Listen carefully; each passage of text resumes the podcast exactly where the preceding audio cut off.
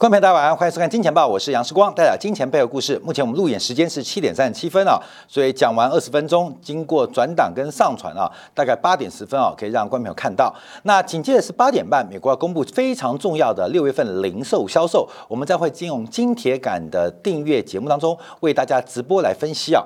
那我们先看一下昨天晚上啊，美国公布的生产者物价指数，因为我们今天要讨论一下美元这一次啊，第一个紧缩周期。会多长？第二个，美元会强多久？这个紧缩周期跟美元的强势当然是必然的关系，可是会用什么样的方式来进行紧缩？又会如何影响到美元的一个强势表现？昨天晚上公布的生产者物价指数，所谓的 PPI 是来到年增率百分之十一点三。前天公布的消费者物价指数年增率是百分之九点一。所以我们可以看到，目前啊，从 PPI 跟 CPI 仍然是出现一个倒挂的关系。那特别的是 PPI 的数据。是持续的攀高，那主要推升的原因啊，是来自于油价。所以我们可以看到，为什么 PPI 如此之高，而且超出预期，主要从月增率就看得很明显，来自于能源价格的突破。那我们这边要跟大家分析到，所以油价，油价在六月十四号看到高点，六月十四看到高点是一百二十三点，应该是六八了。一百二十三点六八，呃，纽约轻原油，那布兰特原油是一百二十五点一九，哎，不知不觉一个月嘞，你还记得吗？我们在六月十五号，金铁杆从礼拜三开始，我们这是很自豪，我们这次又为大家掌握到一个大宗商品变化，因为六月十四号是最高点，纽约轻原油最高是一百二十三点六八。布兰特原油最高是一百二十五点一九，最高点这一波记住哦，最高点是六月十四。那我们在六月十五号从金铁杆，礼拜三、礼拜四、礼拜五，隔周礼拜一继续做，就是油价要正式反转。所以，我们对于油市的判断呢，基本上应该第一时间就做出了一个非常重要的一个预测。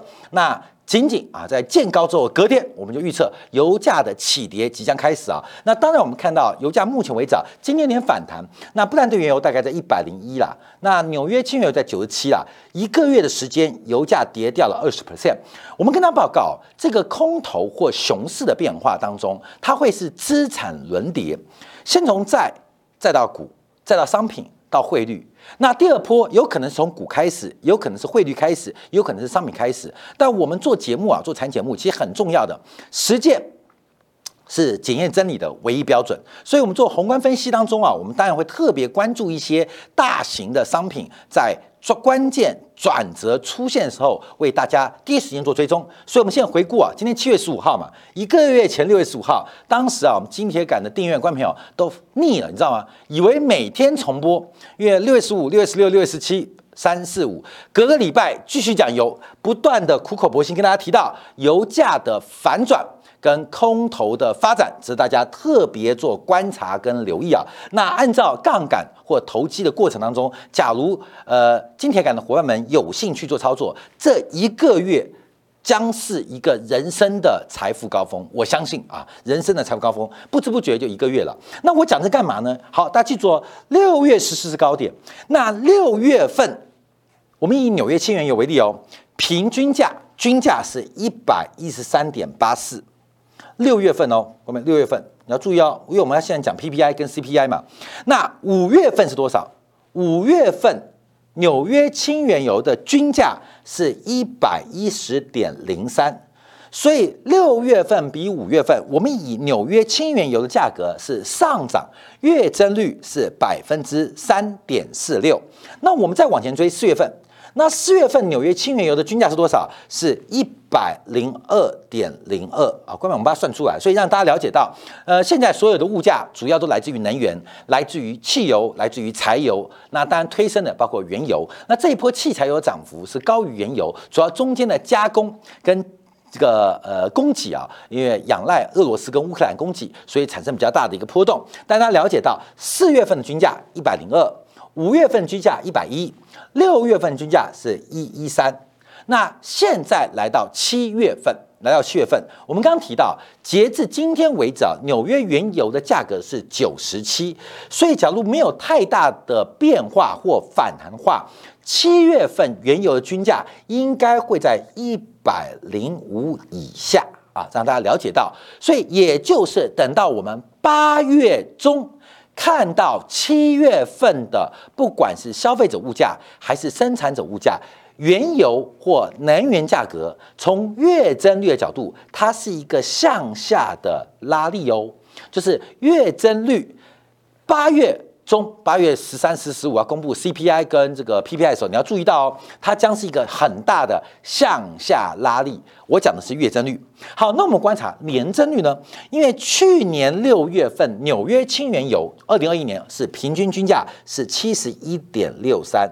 所以你可以对比啊，这是去年的六月份跟今年六月份来比话，原油的价格光是原油价格的涨幅就高达百分之五十八点九二。所以从油价来做观察，因为现在 PPI、CPI 指向都是能源带动物价走高，所以我们花一点时间跟大家分析。要知道油价从月增率、呃环比做观察，另外同比年增率让大家有所理解。那去年七月份的油价。均价在七十块左右，在七十块左右，所以可以对比哦。假设假设去年六月跟今年关系是涨了百分之五十八，那到七月份这个涨幅就会有点收敛哦，至少会掉五到八个百分点。啊，七月份还没走完嘛，所以我们把均价让大家先了解到，要了解到这个均价变化，你就可以预测到整个七月份的 CPI 跟 PPI 有可能往什么方向来做一个发展。好，这跟大家做个报告跟分析的。好，这是目前 PPI 的变化。那当然我们要观察 PPI 跟 CPI。我们刚刚提到了这个 CPI 是百分之九点一，PPI 是百分之十一点三。什么叫 PPI？生产者物价指数 CPI 叫消费者物价指数，这个物价指数 PPI 就是生产厂商所面对跟接受的价格，我们叫做成本。因为它面对跟接受价格，PPI 就是厂商的成本。那 CPI 什么？消费者物价指数，消费者面对跟接受的成本叫 CPI。那对于厂商什么呢？对厂商来讲，就是它报价。就是它是销售价叫售价好了，叫报价啊，是报价。好，各位要注意哦，因为我们把这个世界的产业当做这个中间的厂商嘛，所以 PPI 跟 CPI 的关系，PPI 就是厂商的成本，CPI 就是厂商的售价，就很简单就可以观察。那这个是个年增率概念，所以 PPI 跟 CPI 的增速会在长期影响到厂商的什么利润？厂商利润就会变成这张图啊，看不就这张图？这张图就我们先画过来了。当 CPI 比 PPI 高的 PPI 高的时候，就会在零轴以上。我们是 CPI 减 PPI。当 PPI 大于 CPI 的时候，就会在零轴以下。所以我们就可以分析哦，上市公司全产业链的这个利润周期啊，在这个阶段是收缩的，在这个阶段是扩张的，在这个阶段是收缩的。就可以很特别啊，观察这个 CPI 跟 PPI，你可以看这个全美国的企业，当然个别产业或个别公司表现不一，但我们可以直观的全产业链观察，当 CPI 高过 PPI，它第一个可能有库存的收益啊，因为库存在涨价；第二个是反映。它的转嫁成本的能力很强，当这个打回负值的时候，观众就要注意到哦，那可能它目前它的一个相对的成本无法做转嫁，所以才会出现 CPI 减 PPI 成为一个负值。所以在这个变化，我们可以看到，目前美国正在一个盈利的下滑周期。盈余的下滑周期，那在这个过程当中，我们要特别留意到，因为在这个周期啊，每一次 PPI 大过 CPI 的时候，也是货币的收缩周期，就是紧缩周期，当时比较鹰派啊，让大家了解到是目前公布的数据。所以等一下这个零售销售，我们会做进一步解读。好，那这边数据啊，我们小编用另外一个角度做观察，因为啊，这个昨天跟前天公布的 PPI、CPI，它们有个不同，CPI 是服务类。的物价，服务类服务类物价在走高啊，特别包括房租啊，包括了医疗。我们昨天节目有提到，那商品部门在下滑，那 PPI 就刚好相反哦，PPI 是商品在走高，可是生产厂商面对的服务却在下滑，哦，这是不同一样哦。消费者面对的物价，商品的价格在走低，服务的成本。在走高，就是商品消费价格是越买越便宜，但服务的消费，包括了住啊、娱乐啊、医疗是越来越高。那我们看生产者物价哦，生产者他面对的物价是商品原料还要走高，可面对的服务价格在走低。什么啊？各位朋友，从昨天到今天，我们看到一连串美国银行类股公布的财报，普遍的不如预期。虽然美国股市昨天开低走高，可我们看金融股再度破底。那另外还有什么？什么服务？除了金融服务之外，像货柜航运最近的报价，这属于服务类哦，啊，是大幅的走低。所以我们看到消费者跟生产者基本上目前面对的物价成本，面对的售价反应是。刚好相反的啊，这是个很特别的现象，我们持续会做追踪。好，那另外我们观察昨天公布的数据是美国初领失业金的人数啊，这个初领失业金的人数啊是创下近半年新高，来到当周啊是增加了二十四点四万人，虽然是大幅走高，可跟过去的相对高峰或平均值来讲。仍然是相对偏低，那这会带出什么样的现象呢？我们看到，目前美国美联储在走钢索，在物价高涨而失业率还在呃低档的时候，能够快速的升息，可这个这个时间时间的落差啊，大概不会撑太久，因为到了八月九月。我们刚刚特别分析过，八月、九月物价的压力一定会放缓，而失业率的反弹正在逐步的接近，所以也就是美联储在升息的不是空间哦，时间不多了，美联储能够继续升息的时间不多了。啊，时间不多了，那会发生什么事情？我们等一下解释。我们看一下美国的就业环境啊，虽然初领失业金人数开始做反弹，而且非常低。关美这边这个图画说，二零一三、二零一四、一五、一六、一七、一八、一九、二零、二零、二一到二零二二，我们可以看到，现在二零二二的年度，相对于过去十年申请失业金的人数，仍然在历史的这个波动范围的低档。啊，这个一个标准差以外的一个空间啊，但目前美国就业情况非常好。可是我们可以观察，它开始反弹了。另外，从美国供应管理协会所公布的服务业的这个采购经理人的雇佣指数，目前已经转为负值，所以大规模的裁员潮已经在路上。好，各位，我们这边讲的两个重点，第一个，美国物价的高点快要见到了，不管从基期。的因素还是从核心的能源快要见到了。另外，美国的失业率跟就业环境开始盛极而衰，而这个时间点大概剩下不到两个月的时间，那会发生什么事情？也就是美联储能够加息的时间不多了。那时间不多会发生什么事情？那就空间会变很大。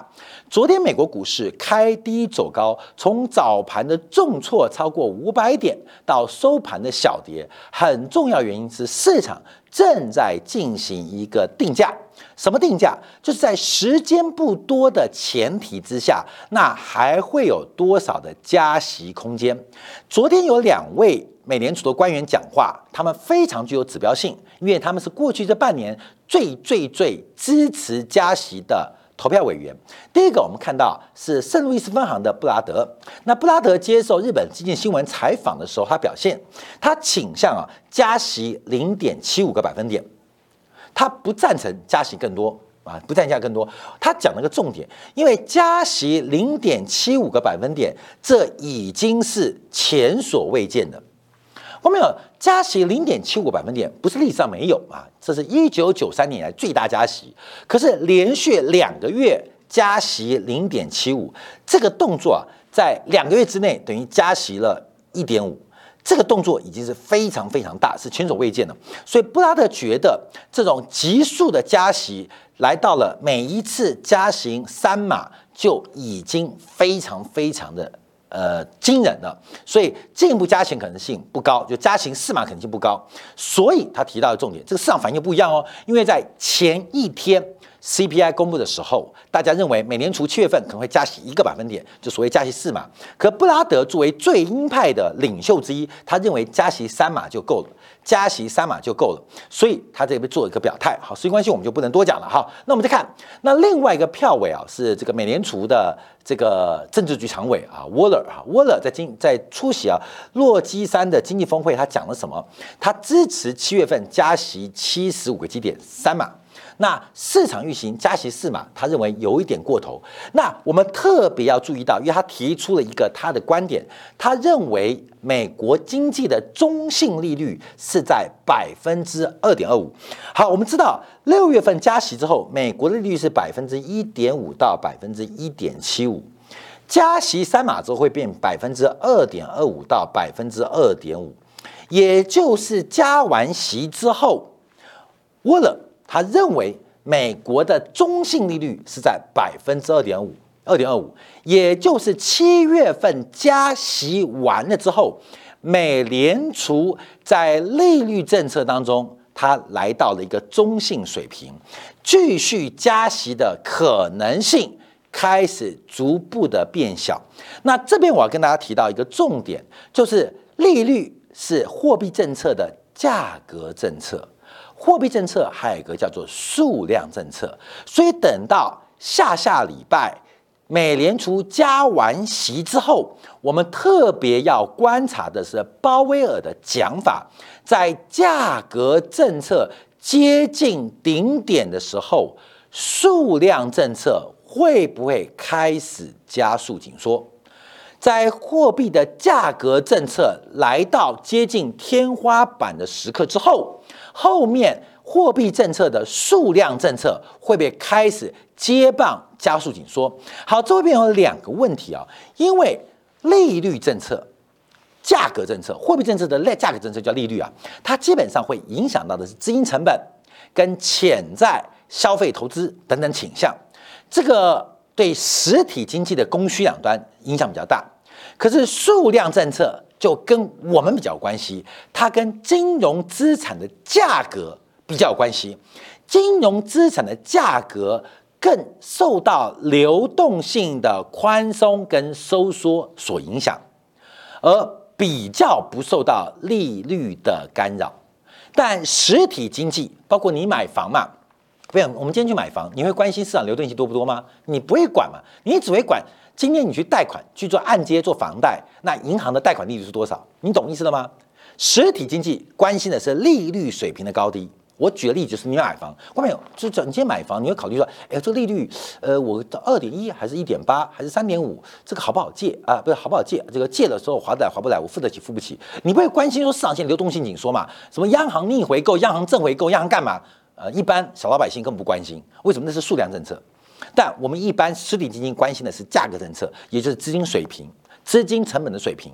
可是数量政策会影响到金融资产的价格，这要特别做观察。所以从这个沃勒来讲啊，美联储的升息要接近尾声喽。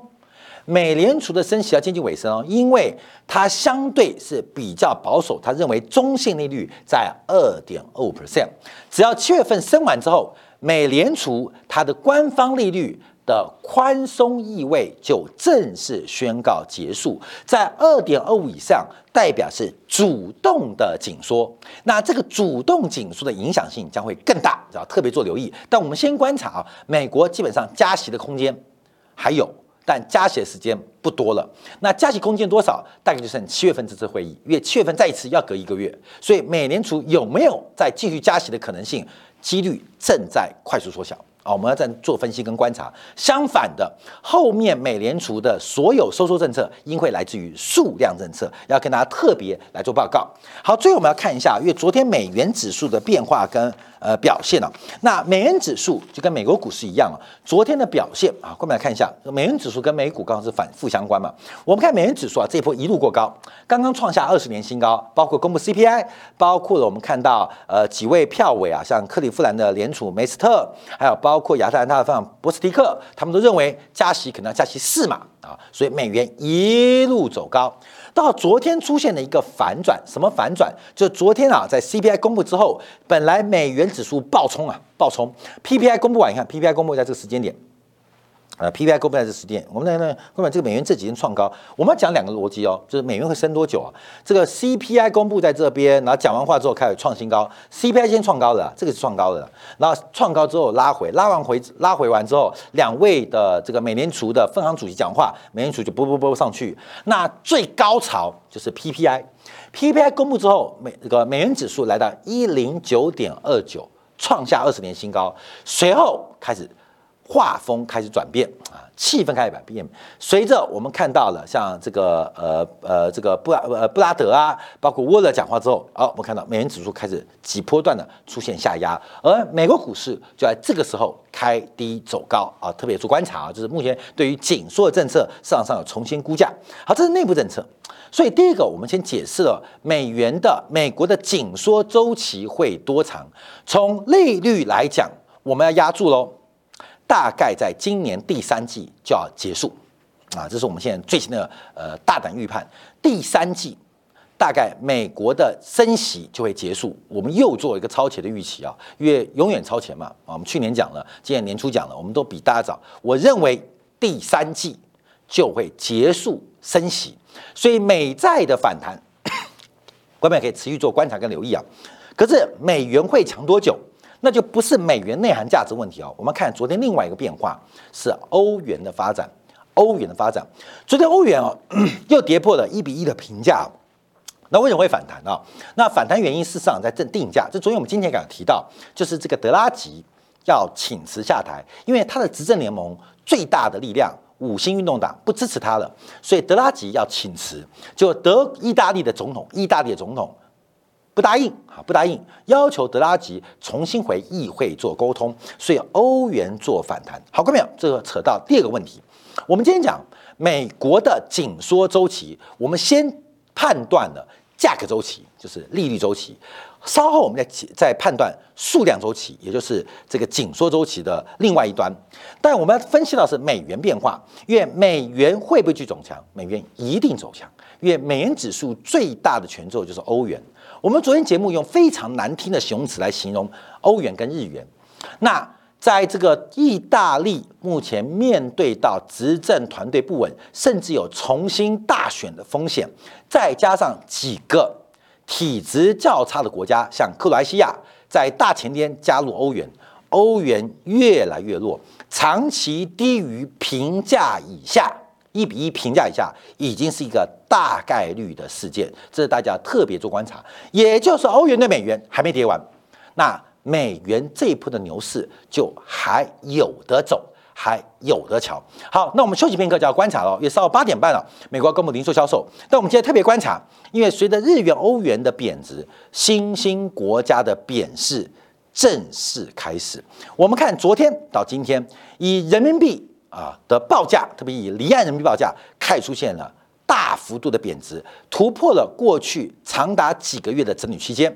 另外，我们看到亚洲的工业大国韩国的韩元韩环今天也创下十三年新低，所以新的一波从发达国家到新兴国家的货币净贬潮开始引动，又跟欧元的弱势、美元的续强会有什么样的连结？稍片刻，在经典部分为大家做进一步的观察跟解读。